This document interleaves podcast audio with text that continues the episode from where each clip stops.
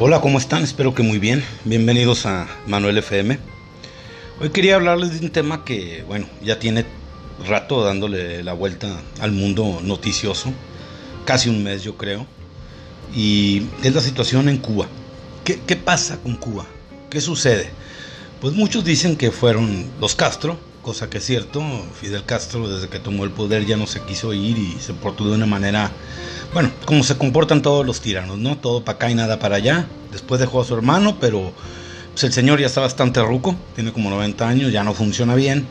Y pues Cuba está en manos de un partido comunista, así como se oye de anacrónico, con el partido comunista. Y otros también dicen que, pues el bloqueo de los Estados Unidos sigue teniendo hambriada a, a la isla. A ver, hay algo de cierto en esto, pero muchos olvidan muchos olvidan, eh, que Cuba hace más de 60 años, hará 60 años más o menos, se colocó en la posición correcta de ser enemigo de Estados Unidos. No siempre detractor, no, no, ay, me caen gordos los güeros, le saco la lengua, no, enemigo con todas las de la ley. No sé si ustedes recuerdan, menos yo recuerdo en mi ya lejana juventud, que allá por inicios y mediados de los ochentas, eh, la frase te van a llevar los rusos era muy usada. Se la decían a las personas muy inteligentes o a quienes presumían de serlo, incluso a quienes de pura casualidad le atinaban a algo. ¿Por qué les decían esto? Pues resulta que en aquellos ayeres, Rusia o para entendernos, como es el nombre oficial, y me voy a referir a ellos de ahora en adelante como la Unión Soviética, Unión Soviética, la pinche lengua, como su nombre oficial, ¿verdad? Era considerado en aquel tiempo un país, además de misterioso, o sea, todo el tiempo había una niebla alrededor de lo que era la, la URSS. Era líder en cuestiones deportivas, de cultura, de tecnología, y no era para menos, ¿eh? Por ejemplo, en el renglón de los deportes, desde los Juegos Olímpicos de 1952 y hasta los de 1992, que son aproximadamente 10 ediciones, aunque esta de 1992, la última, ya participaron como comunidad de estados independientes. Ahorita voy a tratar de explicar por qué. Bueno, en, en 10 ediciones, en 7 fueron el primer lugar del medallero, o sea, una superioridad aplastante en ese sentido, ¿no? Siempre se manifestaron dudas este, por aquello del dopaje, pero nunca se les probó nada. Ahora parece ser que sí ya se les probaron algunas cosas y están fuera, compiten bajo la bandera del Comité Olímpico de Rusia. Y esto provocó que la Olimpiada pasada, este, mi novia platónica, que es Elena Asimbayeva, saltadora de garrocha, no pudiera competir. Perdón, hasta nervioso me pongo. En lo cultural, de este, pues, ¿qué decir? El ballet Bolshoi, por ejemplo, era el mejor del mundo, no tenía rival. Los bailarines rusos eran idolatrados. En cuestión de literatura, los escritores soviéticos eran considerados y serán considerados todavía monstruos de la pluma. Y con los músicos pasaba igual, ¿eh?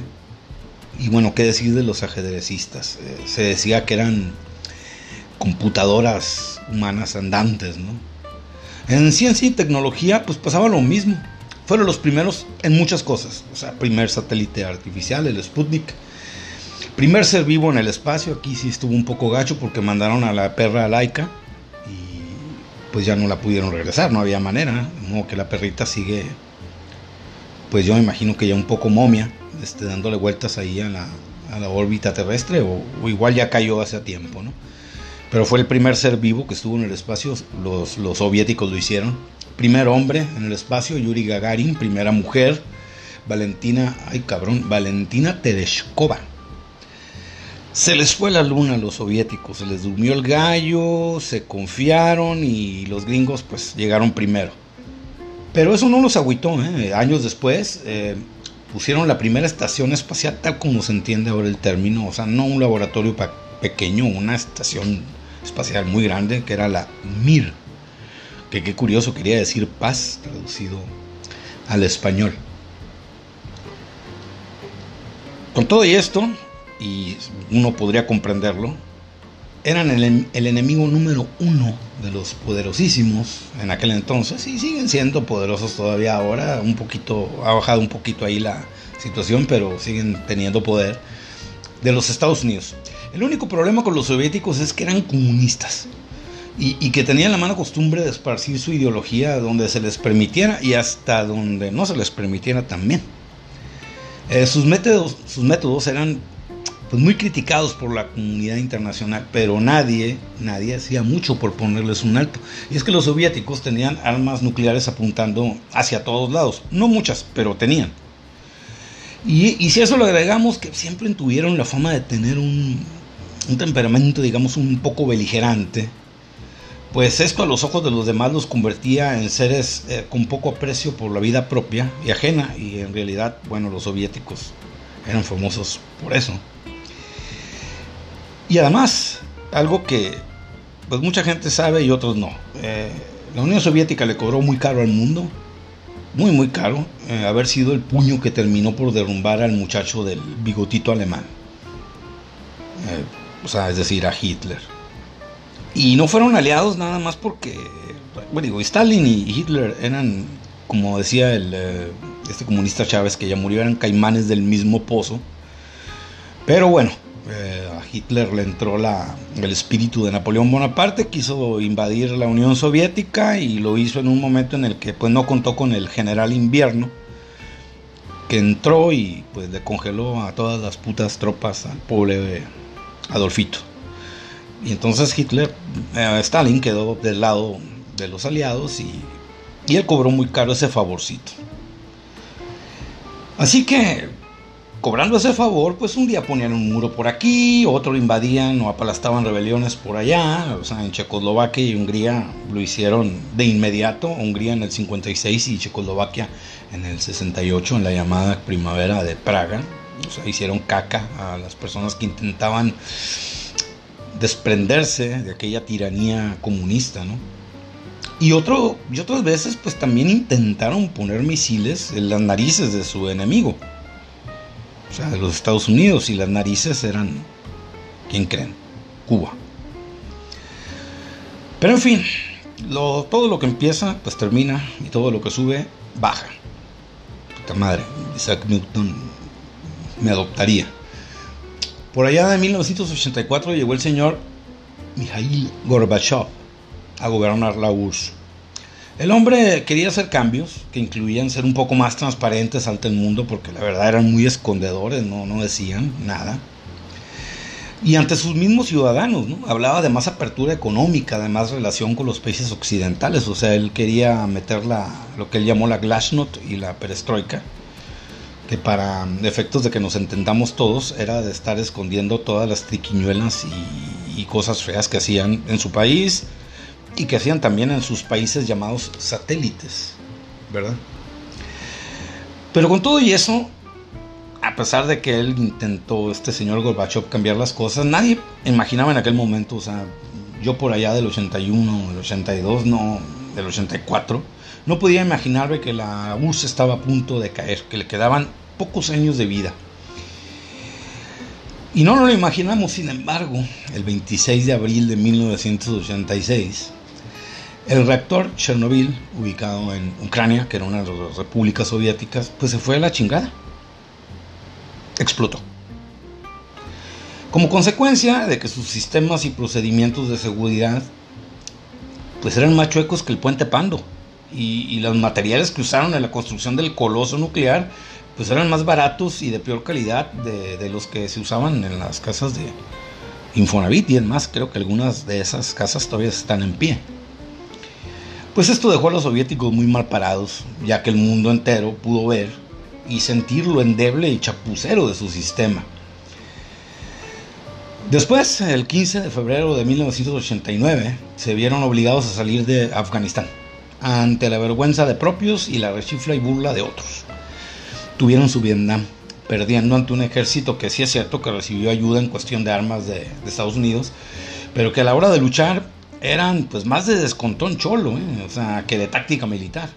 O sea, Rambo, Rambo no estuvo, no sacó a los soviéticos, esto fue una película.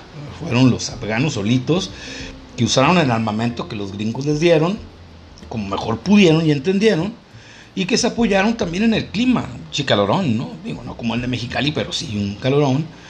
Y pues del hartazgo también de las tropas soviéticas, que nunca pues, le dieron sentido a aquella invasión. Lo único que los pobres soviéticos obtuvieron de aquella guerra fue pues un descrédito por sus formas salvajes de tratar de someter a los afganos, pérdida de vidas y una sangría económica brutal. Y esto fue muy importante, porque para variar las eh, desgracias pues nunca vienen solas, ¿no? Y agregando más a todo lo que ya les comenté. En noviembre de 1989, 89, pues que se les cae o mejor dicho, que les tumban el muro de Berlín, que ellos mismos habían construido para salvaguardar al mundo comunista del inmoral capitalismo. Se los tumbaron, hubo fiesta, hasta Pink Floyd anduvo por ahí, o sea, tuvieron que observar cómo su imperio se derrumbaba, ¿no? Un castillo de naipes. En los siguientes años, otros países de los llamados satélites, pues como les digo, comenzaron a, ponerse muy gallos exigiendo ser liberados del yugo soviético y para acabarla de chingar, repúblicas soviéticas también querían independizarse, bajarse de un barco cuyo hundimiento era más que inminente. Muchos países los que tuvieron oportunidad de hacerlo se zafaron de aquello, excepto, ¿quién creen? Cuba.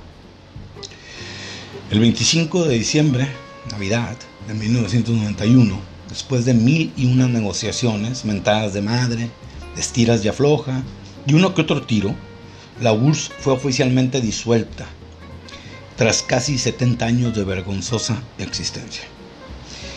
Lo que provocó la caída de este monstruo fue entre caótico, muy caótico, pero también benéfico. Para empezar, un montón de países, un montón de países, sobre todo de Europa del Este, pudieron acceder a la democracia, o cuando menos intentarlo. En algún momento el presidente de la Federación, Federación Rusia, de Rusia, perdón, heredera en muchos sentidos de la URSS, el nuclear entre ellos, por eso todavía mucha gente le tiene miedo a Putin, Vladimir Putin, dijo que la desintegración de la Unión Soviética había sido la catástrofe, catástrofe geopolítica más grande del siglo XX. De cierta manera no estaba equivocado. ¿eh? Además de apertura a la democracia y a la economía de mercado en muchos lugares, trajo conflictos internos en algunos países que al verse libres del yugo soviético optaron por hacer las cosas tal como les dictaba su chingadísima gana. Así de sencillo. Y fue así como el mundo fue testigo, por ejemplo, de la guerra de los Balcanes, sangrienta a mando poder y que desintegró, nunca mejor dicho, lo que fue Yugoslavia en su momento. La Unión Soviética dejó una huella indeleble, un recuerdo nefasto de su existencia, que fue para muchos millones una mentada de madre. Muchos murieron, millones murieron para que esta ideología tiránica pudiera existir y esto fue así por mucho, pues, por mucho que los nostálgicos del comunismo digan que no y que quieran revivir semejante barbaridad, porque hay gente que, añora el comunismo. Se sienten incluso interesantes los güeyes eh, y muy inteligentes por, por este, difundir esos pensamientos. Entonces, después de este pinche verbote que me acabo de aventar, algunos de mis escasos oyentes pues estarán preguntando, bueno, ¿y este cabrón por qué le puso a este capítulo qué pasa con Cuba? Si hasta ahorita solo ha hablado de la URSS, o sea, de la Unión Soviética. Pues bien, la respuesta es la siguiente. A Cuba le pasó Fidel Castro y luego la URSS, por ese orden. Pero sin lo segundo, Fidel no hubiera pasado de ser más que un simple tiranuelo de segunda, créanmelo por la época en la que accedió al poder, hubiera durado muy poco de no haber sido por la ayuda de, los rusos. La, la, entrada en escena de los soviéticos provocó a la postre lo que hoy vemos, una Cuba hundida, hambriada, saqueada y casi colapsada. La Unión Soviética le entregó la isla a Castro y a sus barbudos, completita. Lléguenle, les dijeron, adoctrinen, mientan. Adoctrinar y mentir es un sinónimo en Cuba. Roben, maten. Nosotros los cuidaremos siempre. Pero necesitamos un favor. Y ese favor era, bueno, si ustedes quieren ser comunistas y quieren estar de nuestro lado, pues nos van a tener que dejar poner unos cuantos cuetitos que apunten hacia Miami y áreas circunvecinas. Esto fue lo que desató la crisis de, los misiles de 1962 que probó, que por poco provoca una, un desmadre. Y todo porque el señor Castro quería, pues no, no pertenecer al tercer mundo, él quería ser socialista. Él, él y su partido no los cubanos. Desde entonces, de 1961 más o menos hasta 1991, que es cuando cae la Unión Soviética, Cuba vivió más o menos de lo que podría decirse bien gracias a un subsidio que la Unión Soviética le proveía. Ciertas materias primas que no podían llegar por el bloqueo, se los proporcionaba la Unión Soviética. Pero como les dije antes, a mitad de, 1900, de los 80 la Unión Soviética empezó a perder dinero pues a lo pendejo porque empezó a caerle catástrofe tras catástrofe. Y entonces pues tuvieron que echar mano de, la, de, su liquidez, pues, de su lana y, pues le dijeron a los cubanos, mira, pues ahorita no te podemos hacer un poco más el paro. Y ahí, en aquel tiempo, es cuando Cuba comienza a pasar hambre. Y de ahí para adelante. Eh, increíblemente, no hubo un movimiento que sacara a Castro del poder una vez que la Unión Soviética cayó. Castro se fortaleció y siguió ahí hasta que le dio su rechingadísima gana y tratando incluso de esparcir eh, la idea comunista revolucionaria a otras partes de Latinoamérica. Después de muerto este desgraciado ha seguido haciendo daño porque ahí tenemos a Venezuela y ahora a Perú que acaba de que tiene un presidente comunista. Y pues esto fue lo que le pasó a Cuba. Y Cuba va a salir de este problema solo si los cubanos no desfallecen. Que a mí ya se me hace muy difícil pedirle a una población que no desfallezca cuando no tienen ni siquiera para comer.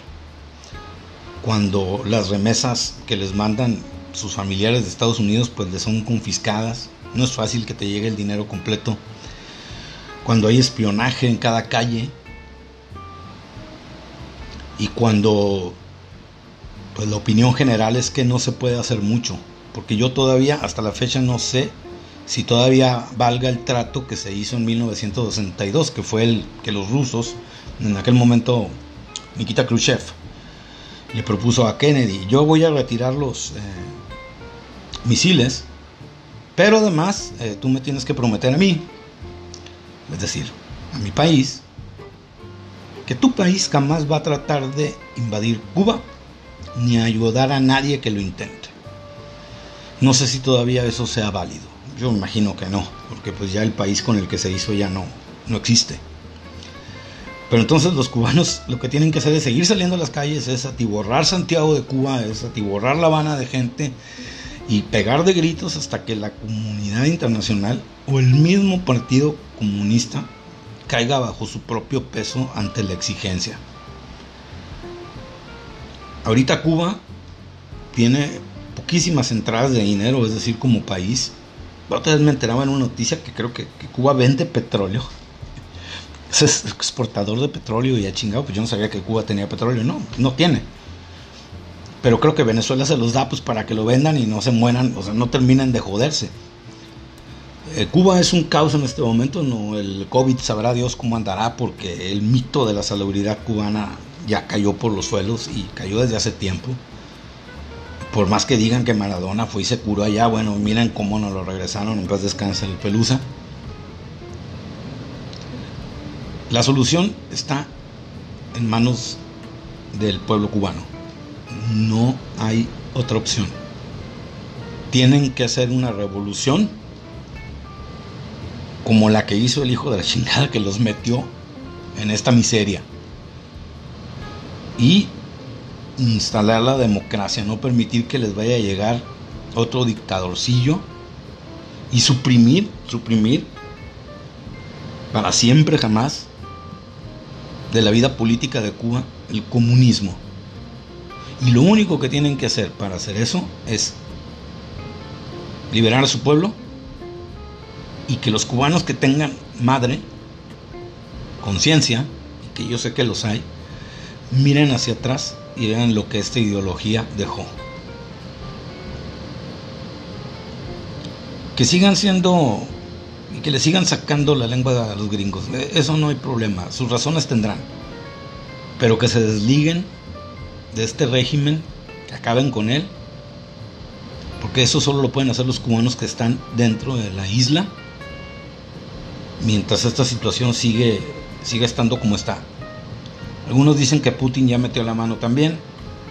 A ver, Putin anda preocupado ahorita con chingarse a media Europa con el asunto del gas. Le quiere cobrar a todo mundo el gas. Cuando no se lo corta a Ucrania, así como le hace Comisión Federal, los rusos andan haciéndolo allá, a Polonia, allá también. Les, les cortó el gas. Imagínense con el pinche frío que se hay y que este cabrón los deje sin gas. No, no trae mucho tiempo de pensar en Cuba. Ya me extendí mucho. Yo creo que este es el podcast más, más, este, más largo que me he aventado. Si les aburre o sienten que ya me excedí, pues eh, pónganle pausa y lo siguen oyendo después. Pero eso es lo que está pasando en Cuba. Y habrá muchos que los hay, como el presidente de España y el cabecita de algodón aquí de México, que no se atreven a llamarle a ese régimen dictadura. Y además, sangrienta porque nació bañada en sangre. Esto fue Manuel FM. Buenos días, buenas tardes, buenas noches. Ahí nos estamos guachando.